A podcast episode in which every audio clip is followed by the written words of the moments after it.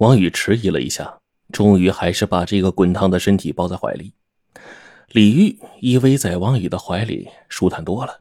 试想，一个人，尤其是一个女人，在危难之时得到别人的关爱，是极其温暖的。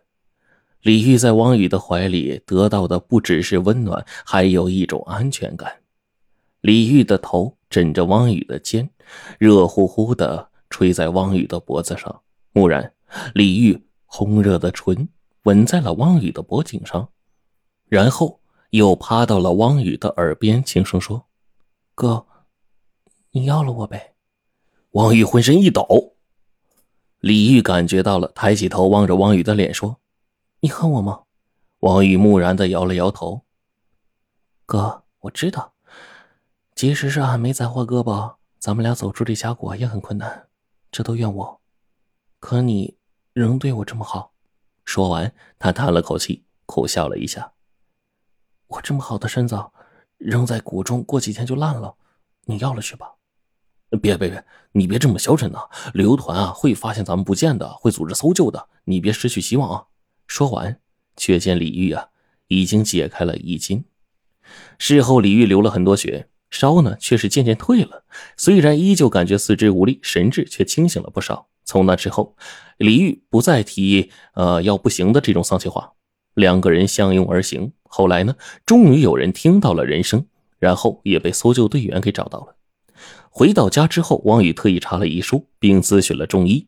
那一天，李玉之所以退烧活下来，竟然和流血有关。他把医书和中医的结论呢告诉李玉，李玉呢就嗔笑着说：“得了便宜还卖乖，人家都快烧死了，你趁火打劫，落井下石。”还美其名曰救了我，我可没听说过像你这样救人的。不久，王宇就离了婚，开始和李玉呀谈婚论嫁。李玉的父亲呢，并不反对这门亲事，只要李玉同意，他没意见。之后，李家父女俩打电话通知了远在山东的家人。李玉的奶奶听说了这件事，尤其是听说孙女婿姓汪的时候，更是非来不可。无奈，只好在李玉娘和李玉姑的护送下。老人来到了东北。老太太坐了好几天的车，下了车呢也没有休息，就要见王宇。见王宇比自己孙女大了近二十岁，先是一愣，然后仔细端详了许久，点了点头，连说了好几个像，然后问起了王宇的家里的情况。奇怪的是，老太太最先问的是王宇的爷爷。王宇摇了摇头。我没见过我爷爷，听我奶奶说呀，我是一九六六年九月生的，我爷爷啊是一九六六年四月去世的。你爷爷一九六六年去世的，哎呀，转瞬间六十多年了。众人一愣，都觉得老太太糊涂了。王宇是六六年出生的，今年才多大呀？怎么老太太就说六十多年了呢？老太太神情十分投入。没有发现众人异样的眼神。老人家，您认识我爷爷？认识，认识，他是俺师兄。老太太甩了甩空着的左袖筒子，俺这胳膊呀，还是他砍的呢。提起这事儿，老太太没有一丝恼怒的表情，却仿佛是在回忆年轻时候极为浪漫的故事。事实上啊，王宇和老太太一见面。就看见了老太太的断臂，就想起了一个人。此刻呢，听老太太讲起往事，不觉得点了点头。嗯，确实是六十年了。众人被这一老一少的话哎给弄懵了，大眼瞪小眼，面面相觑。老太太沉了沉气息，讲出了一段凄婉动人的爱情故事。老太太姓田，名云。在田云两岁的时候，母亲因病早逝，父亲呢是一位武师。妻子去世后一直未娶，和女儿相依为命。在田云六岁的时候，田武师又收了一个孤儿做徒弟，那徒弟姓汪，名海林，聪明勤快，很得田师傅的喜欢呢。田师傅很快就把全身的招数传给了一对儿女。但是好景不长，在田云十八岁那年，田师傅因病一命呜呼，只留下两个人相依为命。人说祸不单行，转年气候大旱，两个人赖以生存的几亩薄田几乎是颗粒无收。为了生存，汪海林到了十几里外的一个富户人家当了护院，由小师妹一个人守着田师傅留下来的田产。汪海林有些不忍，但是小师妹呢执意如此，又有武艺在身，汪海林倒也放心，只好由着他。就这样，一晃两年就过去了。有一天，在田里干活的小师妹突然听说汪海林当护院的副家呀遭了强盗，心中担心师兄的安危，放下手里的活就赶了过去。见师兄无恙，却发现他已经和另一个女人成了家。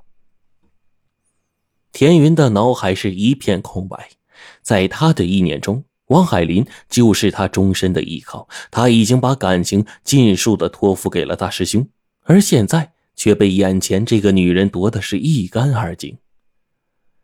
汪海林见到师妹来了，急忙给两人介绍，田云却是一个字都听不见，麻木了一样。就在汪海林转身给小师妹让座倒茶的时候，田云手中的剑就出手了。汪海林感觉不对时，田云手中的剑已经刺进了那女人的前胸。汪海林一脚把田云踢倒在墙根，俯身抱起妻子。妻子张了张嘴，用手指了指里屋，一个字都没有说出来，就断了气。汪海林抱着妻子，大声的呼喊。田云坐在墙角，眼中银光一闪，却见汪海林把那把带血的剑指向自己的喉咙。他木然的看着师兄。恍如隔世。王海林把剑一扔，进屋抱出了孩子，又抱去妻子的尸体，出门而去了。从那之后，就再也没有见过王海林回来。那个富户啊，丢了一个至宝，就是正堂的桌上供着的那尊金佛。那个金佛是这富户的传家之宝，是在近代所铸。由于年久，上面有一些灰垢。已经显不出来原有的金色，放在那儿呢，上香点烛的也是不显山不漏水，就犹如一个普通的铜佛似的。只有主人一人知道价值，是主人家十几代传下来的镇宅之宝。那伙强盗被汪海林击退，金银细软扔得满地都是，没人取，却为何搬走一个十分沉重的金佛呢？这是一个谜。强盗走后，汪海林师兄妹从此就消失了。虽然有人看见汪海林妻子被杀的一幕，但谁敢保证这不是障眼法呢？汪海林对那尊金佛十分感兴趣，几次想去摸，都被主人借故给挡开。也有人说，汪海林和田云呐原本就是夫妻，汪海林出来打工，目的就是那尊金佛。甚至有人分析，那伙强盗和汪海林师兄妹是一伙的。事后，主人家去找田云。田云也不见了，多半呢是属实了这个事儿。王海林一气之下，抱着不到一岁的儿子闯关东，在吉林省扶余县一个小山村呢落了户。田云逼走了师兄，就觉得呀有点对不起师兄，也是对师兄心犹未死，呃，便随一个闯关东的杂耍剧团四处漂泊，寻找师兄。这一找就是四年。